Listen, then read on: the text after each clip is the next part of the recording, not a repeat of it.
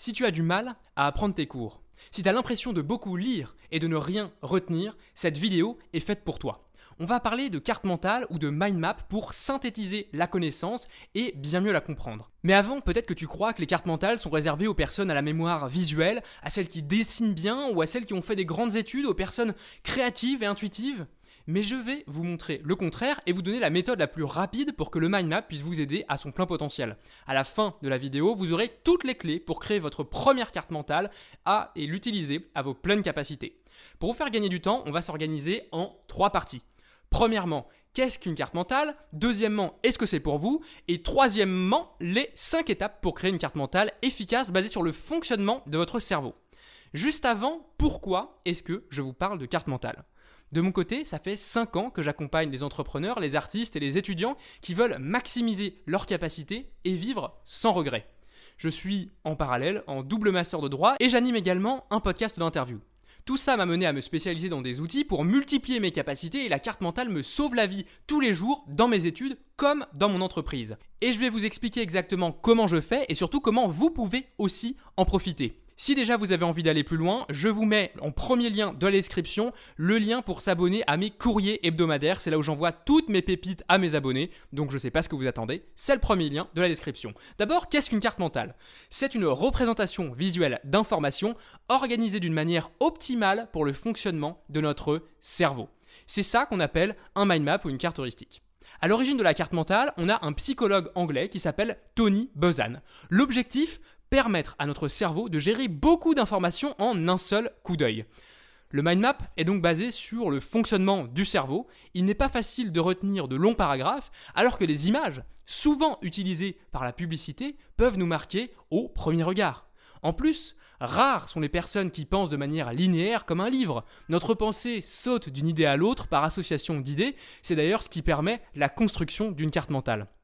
Et enfin, pour l'apprentissage, la carte mentale est extrêmement utile parce que l'air cérébral qui permet la lecture n'est qu'une toute petite partie du cerveau, et en présentant l'information d'une manière différente, on peut le stimuler de différentes manières, différentes zones de notre cerveau, c'est ce qui facilite sa rétention et notre créativité. Alors maintenant, à quoi ressemble une carte mentale? Il existe de nombreuses façons de créer une carte mentale. Elle peut être dessinée sur du papier, sur un logiciel spécialisé, sur une application en ligne ou même sur simplement un document Word. Et dans cette vidéo, on va se concentrer sur la manière idéale de créer des cartes mentales selon Tony Buzan, qui donne des cartes mentales du type que vous voyez s'afficher maintenant à l'écran. Alors quand on est un artiste, ça peut donner ça. Quand on est un petit peu moins artiste, plutôt comme moi, ça donne ça pour un petit mind map. Et puis pour un très grand mind map, ça donne des choses comme ça qui sont effectivement un petit peu moins euh, lisibles pour vous. D'abord, je tiens à vous préciser qu'il est normal que vous ne compreniez pas ces cartes mentales parce que je les ai créées avec mes propres abréviations et ma compréhension de certains de mes cours de droit. Et c'est d'ailleurs l'avantage du mind map. Il représente votre manière de penser. Et donc c'est quelque chose qui vous appartient vraiment. Avant de vous expliquer dans quelle situation utiliser les cartes mentales, voyons pour qui elles sont faites. Les cartes mentales sont une manière de manipuler, d'apprendre et de comprendre l'information. Ainsi, toute personne qui travaille avec de l'information au quotidien peut bénéficier des cartes heuristiques. On pense immédiatement aux étudiants, aux professeurs, aux ingénieurs, aux équipes créatives, etc. De manière générale, selon les mots de Tony Buzan, le mind map a une utilité dans tous les domaines où l'apprentissage plus efficace et une réflexion plus claire peuvent améliorer notre performance. On voit que cette définition couvre beaucoup de choses. Vous vous demandez peut-être encore si cet outil est fait pour vous. Voyons tout de suite les cas d'application courants de la carte mentale. Alors pourquoi utiliser une carte mentale Je vais vous donner de nombreux exemples dans la suite de la vidéo de comment l'utiliser, mais retenez qu'ils se centrent tous sur trois catégories. Premièrement, apprendre grâce à l'aspect visuel de la carte mentale. Deuxièmement, comprendre grâce aux liens logiques immédiatement visibles sur la carte mentale. Et enfin, avoir une meilleure vision d'ensemble permise par l'organisation organique que nous allons voir dans la suite de la vidéo.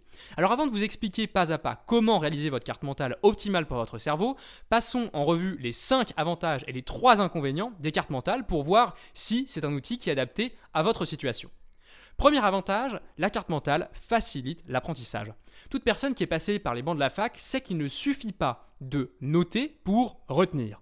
L'avantage des cartes mentales, c'est qu'elles nous permettent de relier différentes idées par des liens logiques immédiatement visibles. Au stade de la conception de la carte heuristique, ces liens valident notre compréhension. Si on arrive à les faire, c'est que forcément on a bien compris les choses. Et au stade de la mémorisation, ils permettent d'ancrer les connaissances durablement, ce qui est évidemment ce qu'on recherche dans le cadre des études. Deuxièmement, la carte mentale permet de prendre du recul sur le savoir. Tous les experts ont une caractéristique, c'est leur compréhension de leur domaine qui leur permet de faire des liens que personne d'autre n'est capable de faire. Le problème du débutant, c'est qu'il n'a pas la compréhension globale du sujet. Il connaît uniquement des petits morceaux de la matière, et le mind map nous permet d'adopter une vision hélicoptère qui est indispensable pour maîtriser un sujet en profondeur. Cette prise de recul vous aidera à trouver de nouvelles connexions auxquelles vous n'aviez pas encore pensé et auxquelles vous n'auriez peut-être jamais pensé sans la carte mentale. Maintenant, troisième avantage, c'est de gagner en créativité. Nous le verrons dans la suite de l'article, Tony Buzan donne une forme organique à la carte mentale. C'est une forme qui la rend particulièrement facile à appréhender pour notre cerveau puisque ça fonctionne exactement de la même manière avec notre pensée en arborescence. La carte mentale permet de développer plusieurs idées en même temps au fil de la pensée, contrairement aux notes classiques qui sont linéaires.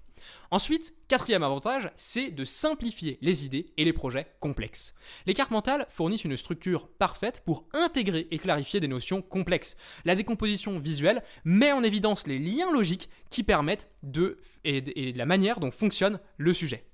Maintenant, cinquième avantage, c'est que c'est utilisable dans toutes les situations. Vous avez autant de cartes mentales que vous, vous, pouvez créer autant de cartes mentales que vous le souhaitez, et quel que soit le sujet à aborder, vous pouvez l'utiliser.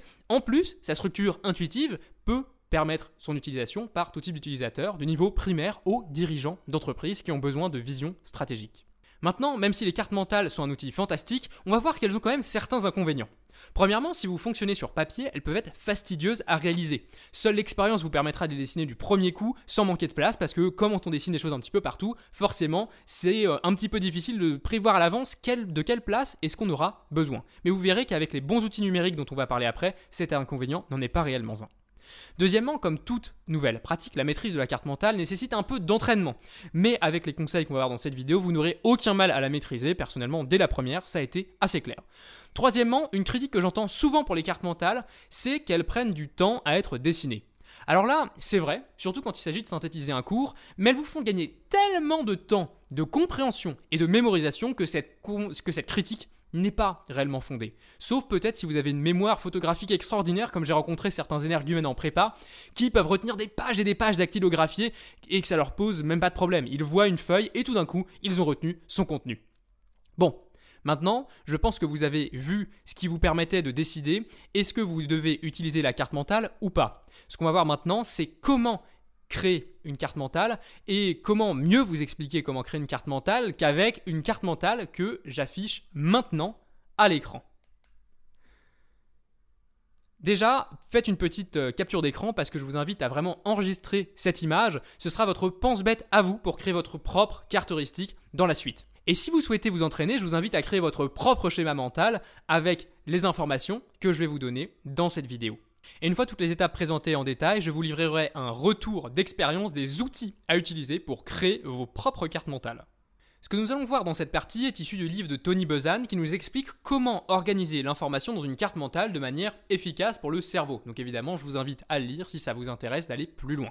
Juste avant de vous expliquer la méthode en détail, je vous invite à vous abonner au courrier hebdomadaire de Riche de Temps. C'est un email par semaine pour connaître ce qui se fait de mieux dans le domaine de la performance personnelle. C'est le premier lien de la description. Maintenant, à moi de vous donner trois règles et deux astuces complémentaires concernant le format de la carte mentale. Premièrement, le champ de vision des êtres humains est bien plus large sur les côtés qu'il ne l'est en hauteur. Autrement dit, nous voyons en format paysage et votre carte mentale devra être réalisée dans ce format. Deuxièmement, pour éviter toute interférence et toute limite à votre créativité, je vous invite à utiliser un fond blanc. Évitez donc les carreaux. Le mind map se compose de branches organiques, comme nous allons le voir dans la section suivante. Il n'est donc pas nécessaire d'écrire vraiment très droit. Enfin, troisième conseil, votre carte mentale sera créée à partir du centre au centre, vous placez l'idée qui est à l'origine de la carte mentale, son grand titre, et ensuite vous pouvez essayer d'exprimer ce grand titre en un seul mot, ce sera beaucoup mieux pour le mettre au centre de votre mind map. Astuce complémentaire, le centre de votre carte mentale sera plus facile à saisir pour votre cerveau si vous le dessinez avec du relief ou de la profondeur, c'est-à-dire faites-le en 3D. Enfin, il est recommandé d'utiliser trois couleurs minimum pour votre carte mentale et que ces trois couleurs soient présentes au centre. Si vous voulez comprendre tout le pourquoi du comment de ces consignes, allez lire le bouquin de Tony Buzine sur le mind mapping. Et d'ailleurs, je me suis trompé tout de suite, c'est pas trois ou plus couleurs qu'il faut sur votre mind map, c'est exactement trois et pas une de plus. C'est en tout cas le conseil que Tony Buzan nous donne pour des cartes mentales optimales. Maintenant, de quelle forme doit être votre mind map? Les formes des branches de votre carte mentale doivent être organiques. L'image que vous pouvez utiliser est celle de racines ou de branches d'arbres. Nous éviterons donc d'utiliser une règle pour dessiner ces branches. De ces branches partent ensuite des ramifications, vous permettant d'ajouter des notions à votre carte mentale. Vous pouvez ajouter autant de ramifications que vous le souhaitez, comme dans l'exemple que je vous ai donné tout à l'heure avec un mind map immense. Gardez simplement à l'esprit d'être synthétique. C'est la clé si vous voulez une carte mentale qui soit claire et facile à lire. Maintenant, comment est-ce qu'on organise une carte mentale? C'est ce point qui fait le plus la différence avec les méthodes traditionnelles de prise de notes. La carte mentale n'est pas chronologique. Elle peut être lue dans n'importe quel ordre, c'est d'ailleurs ce qui permet de retrouver l'information rapidement. Votre organisation doit être hiérarchique. Si vous deviez composer une carte mentale par rapport au plan d'un cours d'université ou d'un livre, vous pourriez utiliser justement le plan de ce cours en mettant sur les plus grosses branches les parties principales, au plus proche du centre donc, et puis sur les parties les moins importantes, sur les petites notions supplémentaires, sur des parties qui sont plus éloignées du centre et sur des branches plus fines. La hiérarchie se constate donc à deux niveaux. Premièrement, l'épaisseur des branches et deuxièmement, l'éloignement avec le centre. Ainsi, plus une branche est épaisse, plus un mot est près du centre, plus c'est une partie importante de votre carte mentale. Maintenant, les couleurs. Je vous en ai déjà parlé un petit peu tout à l'heure parce que c'était indispensable pour vous l'expliquer. Les couleurs sont un élément essentiel des cartes mentales puisqu'elles permettent de différencier les branches entre elles. Vous constatez en réalisant des mind maps conséquents que les branches peuvent parfois être un petit peu emmêlées et les couleurs permettent de rendre la lecture du mind map vraiment bien plus claire. Utilisez donc trois couleurs comme je vous le disais, une pour chaque branche partant du centre, et puis euh, si jamais vous avez plusieurs branches, réutilisez la même couleur plusieurs fois. Ce qui est important, c'est que les branches qui sont les unes à côté des autres n'aient pas la même couleur, et puis que la couleur que vous utilisez soit utile à la fois pour la branche, et ensuite également pour les mots que vous écrivez sur chaque branche qui sont de la même couleur que la branche. Maintenant, qu'est-ce qu'on met comme contenu dans un mind map? Pour qu'une carte mentale soit lisible, il faut qu'elle contienne le moins de mots possible. C'est pour ça qu'on fonctionne par mots-clés. Et ce fonctionnement par mots-clés peut rendre l'exercice de synthèse difficile parce que résumer en un mot toute une phrase ou tout un paragraphe de cours n'est pas forcément facile. L'idéal, nous dit Tony Buzan, c'est de mettre un seul mot pour chaque branche. Donc ça veut dire qu'à chaque niveau de chaque branche, vous avez uniquement un mot, comme les exemples que je vais vous présenter maintenant à l'écran. Ce mot doit être écrit à peu près à l'horizontale sur chaque branche, comme s'il était posé dessus. Vous pouvez aussi remplacer les mots par des pictogrammes ou des images si ça rend la mémorisation plus facile ou votre créativité complètement débridée. Ensuite, j'ai un conseil à vous donner, c'est de renoncer à la perfection théorique. Maintenant que je vous ai présenté toutes ces règles de la théorie du mind map, la création d'une carte mentale peut peut-être vous sembler difficile. Et c'est exactement mon sentiment que, j'ai eu suite à la lecture du livre de Tony Buzan. Et c'est vrai que si on souhaite respecter absolument toutes les règles comme un bon élève, réaliser le mind map est quelque chose de très fastidieux. Mais si vous prenez toutes les cartes mentales présentées en illustration de cet article, vous remarquerez qu'aucune d'entre elles ne colle parfaitement aux règles. Elles m'ont pourtant toutes permis de retenir des cours de plus de 100 pages. Donc retenez une chose, mieux vaut une carte mentale imparfaite que pas de carte mentale du tout. Maintenant, comme promis, on arrive à la partie sur les outils et les supports pour créer des cartes mentales facilement. Le tout premier outil, c'est évidemment une feuille de papier, des crayons de couleur ou des feutres. C'est idéal pour les sessions créatives, vous pouvez également utiliser cette méthode pour faire des cartes mentales à mémoriser, mais je vous conseille d'avoir un brouillon en avance pour savoir où va se placer chaque branche et pour ne pas manquer de place, vous constaterez immédiatement ce problème quand vous créez votre première carte mentale.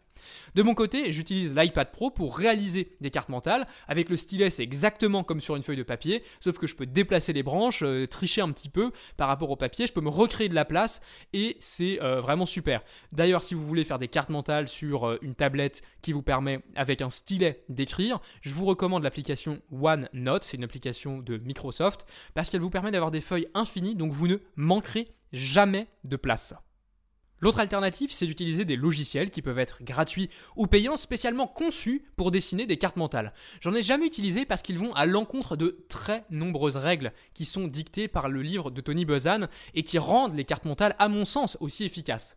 J'ai notamment remarqué que le dessin de la carte mentale permettait de bien amorcer le processus de mémorisation et c'est pas forcément le cas avec les, avec les cartes mentales qui sont faites numériquement. La seule raison pour laquelle je pourrais vous recommander d'utiliser une carte mentale numérique, ce serait pour faire des présentations PowerPoint par exemple, ou de la gestion de projet dans lequel le texte dactylographié est bien plus facile à comprendre que nos écritures de médecins. Je vous donnerai pas d'exemple de ces logiciels parce que je ne les recommande donc pas spécialement, donc on va pas faire semblant de s'y connaître. Maintenant, c'est à vous de jouer, c'est à vous de créer votre première carte mentale, et pour aller encore plus loin, je vous invite à regarder cette vidéo qui s'affiche maintenant.